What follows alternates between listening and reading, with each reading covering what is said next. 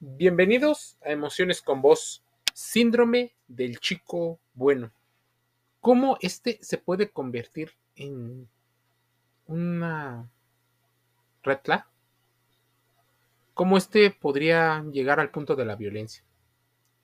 La mayoría, intrínsecamente, considera que es mucho más honesto decirle la verdad, aunque sea dura a una persona que de la comunicación surgen muchísimas de las cosas. Pero aquí estamos ante dos situaciones. Habitualmente, el nice guy o chico bueno es bueno de alguna manera porque fue educado de esa manera. Dicen algunos estudiosos que es educado a partir de una de un condicionamiento donde en su casa con sus padres se simplificaba que el portarse bien significa hacer caso a la primera. Así, los niños van creciendo a veces con incapacidad de poner límites, con miedos, con baja autoestima y con pobres habilidades sociales. Educar desde la orden provoca que el menor muestre dificultades para gestionar correctamente sus emociones y para identificar lo que está bien y mal. Desde pequeños, algunos deben de aprender a negociar desde el respeto, a expresar lo que sienten o necesitan sin miedo a ser juzgados. Pero entonces coincide mucho con la educación del bad boy, del chico malo. Una familia que a partir de sus creencias considera que eso es lo correcto que la forma de educar a un hijo es así. Mira, seguramente has escuchado la frase es que las mujeres solo les gustan los patanes. Malos, chicos malos, bad boys, fuck boys, en general. En cuanto conocen a un chavo bien o bueno, de alguna manera, este pudiera pasar a la friendzone. Puede ser que sea así, de alguna manera es una explicación que ya te dimos en algún eh, podcast anterior. El tema de la proyección, de la idealización, de que tienen más habilidades sociales, de que poseen el símbolo de la seguridad, de que muchas veces el que no les importe nada hace que se vean mucho más atractivos, etcétera, etcétera, etcétera. Entonces el chico bueno termina en el área de amigos por supuesto, a todo mundo les gusta o nos gusta que nos traten bien y no mal. Pero, ¿qué pasa cuando ese mal es parte muy común de lo que consideras familiarizado? Bueno, el síndrome del chico bueno es eh, o se ha convertido en una de las eh, mentiras que a mucha gente les han dicho.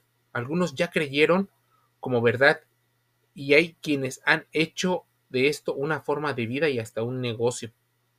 El chico bueno es un tipo muchas veces atento, caballeroso, amable, correcto, tal vez un poco tímido, introvertido, que aparentemente solo quiere ser aceptado por el sexo opuesto, aunque en esa parte del sexo opuesto involucra eh, de gran manera a, a su madre, pues casi siempre los varones eh, crecieron con esta sensación de pues no poder confiar en su propia madre, de no tener esta comunicación.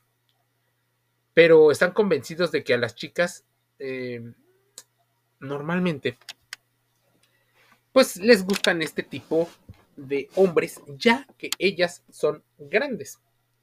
O sea, ya que han vivido y se han dado cuenta de que los cambios de humor, eh, el refuerzo intermitente, la falta de, de inteligencia emocional les empieza a afectar.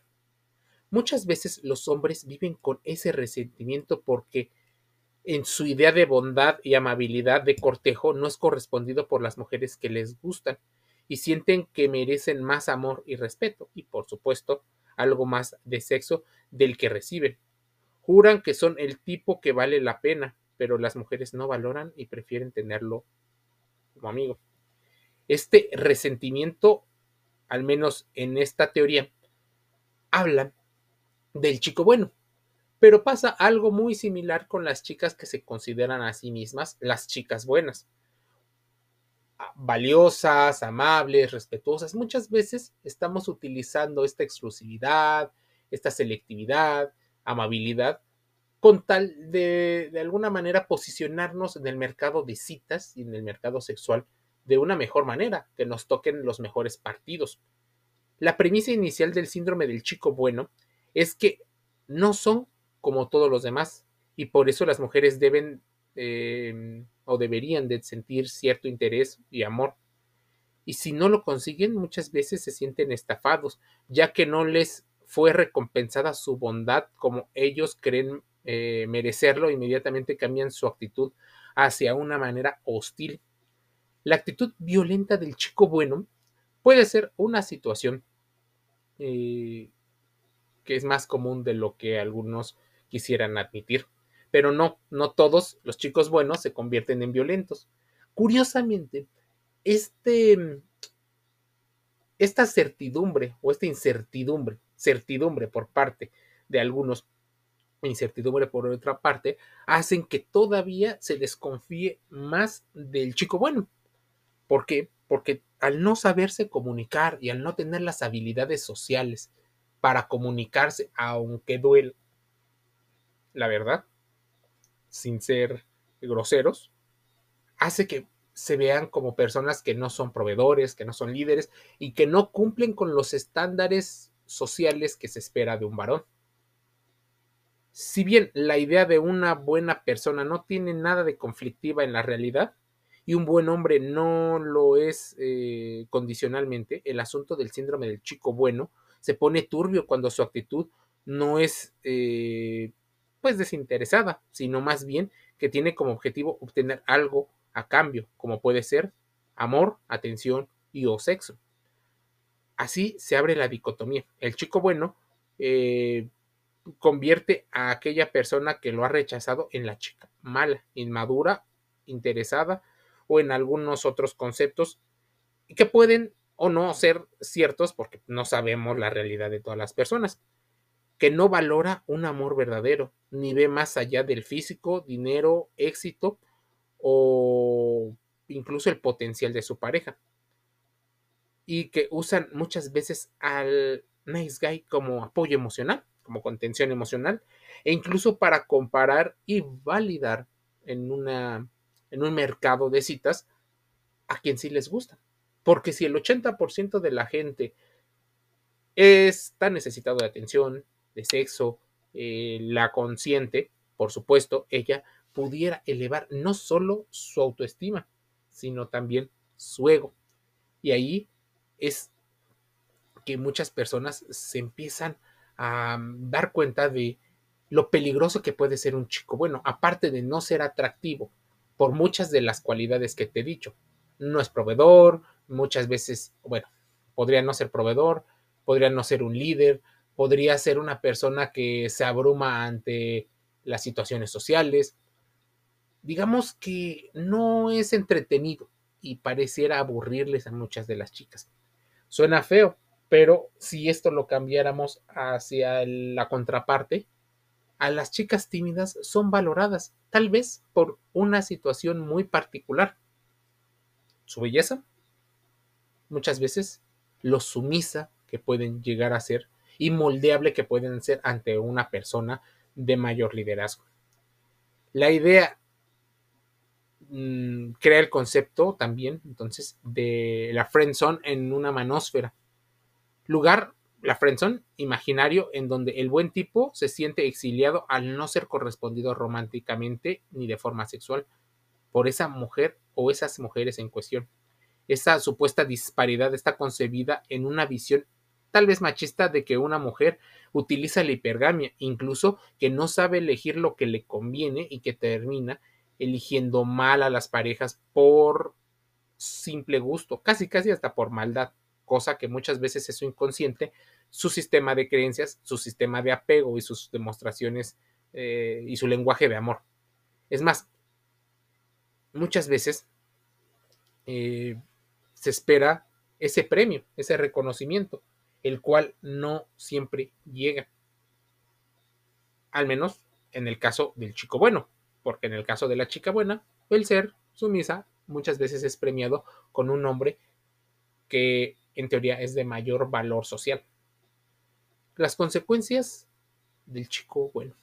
Estas creencias generadas por ese especie de síndrome del nice guy han tenido consecuencias ideológicas que van desde creer que la mujer violentada en una especie de mundo eh, ideal justificado se ha buscado em, a una persona que la violente, que no puede salir y que continúa con la violencia. Es más, que el hecho de que la, el chico malo posea el monopolio de la violencia, que puede ser tanto para la protección de la familia como para la seguridad de la persona, puede darle ciertas ventajas. Es más, creó incluso una comunidad de incels. Pueden ser mujeres, hombres, pero está muy común y muy estudiado eh, en el tema de los mm, de los varones. Incels, involuntary, eh, o célibes involuntarios. Es un grupo de hombres que se unieron en diferentes redes del 2010 con la idea de, de alguna manera, hablar de a quienes consideran responsables de su abstinencia amorosa y sexual de manera involuntaria. Por supuesto, tendrían que ser las mujeres, aunque algunas de las mujeres podrían ser incluso consideradas hasta sus propias madres. Esto muchas veces propaga tristemente y el odio. Muchas mujeres incluso recibieron el término Stacy, como si fuera de muñeca, superficial, vaga. En el tema de cómo se concibe la imagen del cuerpo femenino y bueno, también algunos hombres de esa comunidad se dedican a intimidar, a violentar a las chicas de internet, a acosarlas, a amenazarlas. Por supuesto, si una persona, una mujer estuviera eh, con un miedo tremendo o con una experiencia de estas, al percibir a un chico de esta manera, inmediatamente se alejarían, lo bloquearían, aún no dándose también la oportunidad de conocerlo. No solo eh, al que es posiblemente violento. De hecho, muchas mujeres, al igual que varios varones, tienen el, el error tremendo de acudir a una cita, a un bar, a ligar. O sea, el objetivo es el sexo y la conquista de las parejas, cuando muchas veces lo primero que debería de pasar es entablar una relación de confianza. Tristemente, los grandes manipuladores son expertos en generar este halo de conversación, eh, hackeando tu sistema de creencias, haciendo que entres en una zona de confort, de lo ya conocido. Los chicos buenos muchas veces, sobre todo los violentos, eh, le echan la culpa muchas veces a los daddy issues, a los problemas que tiene la chica con su padre, que posiblemente su padre sea eh, un, un patán, un chico malo, y que posiblemente la mujer esté repitiendo algunos patrones que considera familiares dentro de esta idea. La idea del chico bueno deja abierta muchas preguntas. ¿No se supondría que una chica siempre debería de ser tratada con respeto y cordialidad por eh, una situación eh, indispensable, básica, de decencia humana y no solo a cambio de un romance o de sexo? ¿Por qué es tan ofensivo que una mujer quiera ser solo amiga de un hombre? ¿Cuántas veces debería una mujer rechazar a un hombre antes de que él se dé cuenta de que su insistencia se puede convertir en un acoso? Es más, también, ¿qué pasa con aquellas personas que están hipersensibilizadas, en el caso de las chicas, sobre estas dinámicas y que deciden o cerrarse a la posibilidad del amor o digamos, eh, no considerando un 80% de, de la población masculina y solo concentrándose en un 20% que puede ser una personalidad más extrovertida, tal vez ahí muchos eh, narcisistas, psicópatas, expertos en ponerse caretas para hacerlo un traje a tu medida. Así que te manipularán según tus sesgos cognitivos, te dirán lo que quieren escuchar y posiblemente suene a un gran verbo. Si solo eres amable con la mujer que quieres tener una relación amorosa y sexual, ¿eres realmente amable? ¿Eres realmente un chico bueno si te enojas y te pones grosero cuando te rechazan? ¿Eres de verdad buen muchacho si solo lo eres con las que consideras bellas? ¿De dónde sacamos que una mujer le debe algo a alguien solo por unas salidas o por tratarlo y rechazarlo?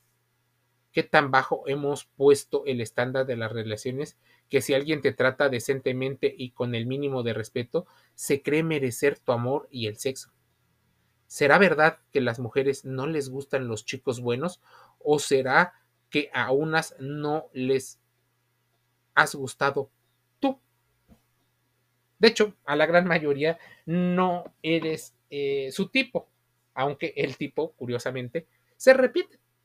Normalmente eh, los prototipos o los arquetipos de galanes casi siempre son los mismos échale la culpa a la evolución, a la psicología evolutiva, a la forma en la que ciertos perfiles son considerados como atractivos. Los dominantes, los fuertes, eh, los bellos.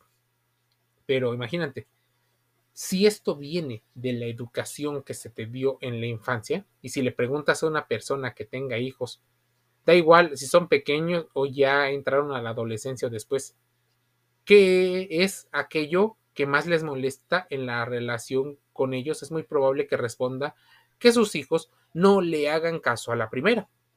A muchas familias les gustaría que sus hijos fuesen obedientes al 100% y que cumpliesen las órdenes sin contemplaciones, demoras ni excusas. Bonito y de buen modo. Esta actitud facilitaría mucho la convivencia en muchos hogares y la mayoría de las discusiones podrían limitarse o desaparecer. Las tareas en casa siempre estarían hechas y desaparecerían algunos de los motivos aparentes para estar de mal humor. Quien es madre, padre, sabe lo mucho que desgasta pasarse el día dando órdenes en casa sin que los hijos muestren ciertos comportamientos o actitudes. Muchas de estas familias provienen de una crianza tradicional basada en el control y la creencia de que el adulto debe tener el poder absoluto sobre niños y adolescentes que es el encargado de decidir el adulto siempre lo que se debe de hacer y lo que se considera bien, incluso teniendo o no en cuenta las necesidades e inquietudes de los hijos a nivel físico y emocional. Este tipo de educación que educa sin respeto, que basa el eh, acompañamiento, la instrucción y el amor anteponiendo los intereses de los adultos por encima de los niños, basado en esa relación de castigos sin sentido, de chantajes, de amenazas, por supuesto, casi todas indirectas, casi todas muy sutiles, y cuando el niño no eh, responde de la manera de, eh, de eso, hay tensiones y muestran por eso los hijos una mala gestión eh, de sus emociones para identificar lo que está bien y lo que está mal. Entonces, sería un gran error simplificar que funciona o no como portarse bien. Entonces van creciendo como caballeritos, como chicos blancos, chicos buenos. Los niños aprenden a obedecer a la primera únicamente movidos por el miedo, por evitar que el adulto que emite la orden se enfada, grite, amenace, ignore o rechace. Estará aprendiendo que ser sumiso es la mejor manera para que le sigan queriendo, para que le tengan en cuenta, para que pueda sentir que pertenece. Este modelo de sumisión llevará al niño o al joven a trasladar ese sometimiento a varias de sus relaciones. Y, por supuesto, hay un choque de quién va a ser el sumiso en una relación cuando seas adulto. Las chicas normalmente se sienten por una historia de, de vida más cercanas a ese rol. Entonces se sienten vulnerables y pocos seguros si llega un hombre que es sumiso. que tiene este tipo de comportamientos hasta de dependencia. No quieren sentir que están dependiendo y que están teniendo una eh, aversión a la pérdida. Las familias deben ser conscientes de la diferencia que existe entre instruir o con educación. Desde pequeño el niño debe de aprender a hablar y a negociar desde el respeto, pero les tienen que enseñar. Hay que eh, comprobar si el niño o el adolescente entiende bien lo que se desea de él. Muchos son hijos rebeldes. Ten en cuenta que los bad boys son chicos rebeldes hasta en sus casas. Por eso decía un investigador que la forma en la que puedes detectar que alguien es una, en teoría, buena persona para una relación eh, a largo plazo es cómo se llevaba con su familia, cómo se llevaba con la persona del género opuesto dentro de su casa. Por ejemplo, una chica podía comprobar cómo era la persona, si cómo trataba a su propia madre, ahora que ella era adulto. Te lo dejo a, consideración.